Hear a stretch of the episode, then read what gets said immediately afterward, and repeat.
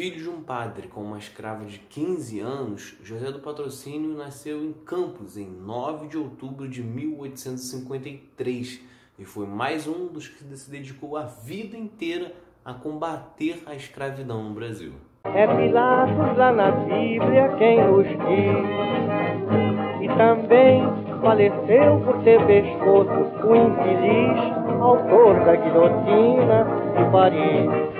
Apesar de não ter sido reconhecido como filho do padre João Carlos Monteiro, José do Patrocínio viveu livre na fazenda na qual a sua mãe era escrava, Justina do Espírito Santo. Lá ele viu como que era a exploração e a situação de vida dos demais escravos. Revoltado com esta situação, ele decide sair da fazenda quando completa 14 anos e vai trabalhar como servente de pedreiro no Rio de Janeiro. Ele junta dinheiro e começa a estudar farmácia.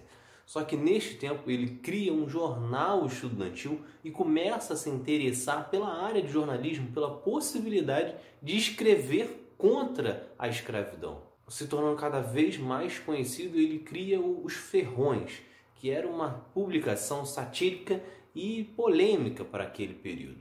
Mais tarde, ele compra também o Gazeta da Tarde e passa a escrever cada vez mais textos favoráveis à abolição e atacando a política escravocrata.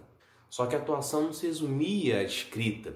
Ele também organizava diversas conferências públicas, ajudava nas fugas dos escravos e também organizava grupos abolicionistas, com muitos outros famosos, como por exemplo Joaquim Nabuco, que já falamos aqui no canal. Através destas organizações, ele também planejava eventos que arrecadava fundos, tanto para comprar a liberdade de escravos, como também ajudar na fuga de tantos outros e também para manter os quilombos firmes. Né? Quando a Lei Áurea é assinada, José do Patrocínio então vira um fiel seguidor da princesa Isabel, sendo chamado de isabelista.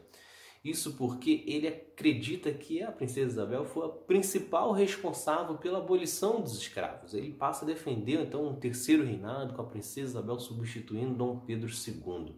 Esse culto era tão forte que ele é acusado inclusive de criar uma guarda negra, na qual escravos libertos atacavam movimentos republicanos neste período. Este pensamento levando em consideração que os ex-escravos estavam vivendo em condições de miséria, afinal não houve nenhuma proposta para recolocá-los na sociedade, isso faz com que muitos abolicionistas comecem a se afastar de José do Patrocínio. Quem também não gostou nada disso foram os republicanos, afinal, logo no ano seguinte é proclamada a República e a monarquia acaba de vez no Brasil.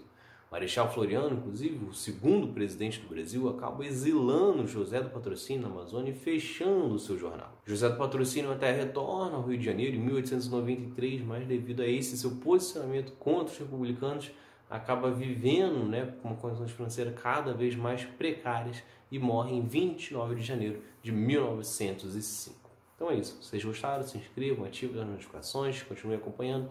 Tem mais outro lado da história por aí. Valeu!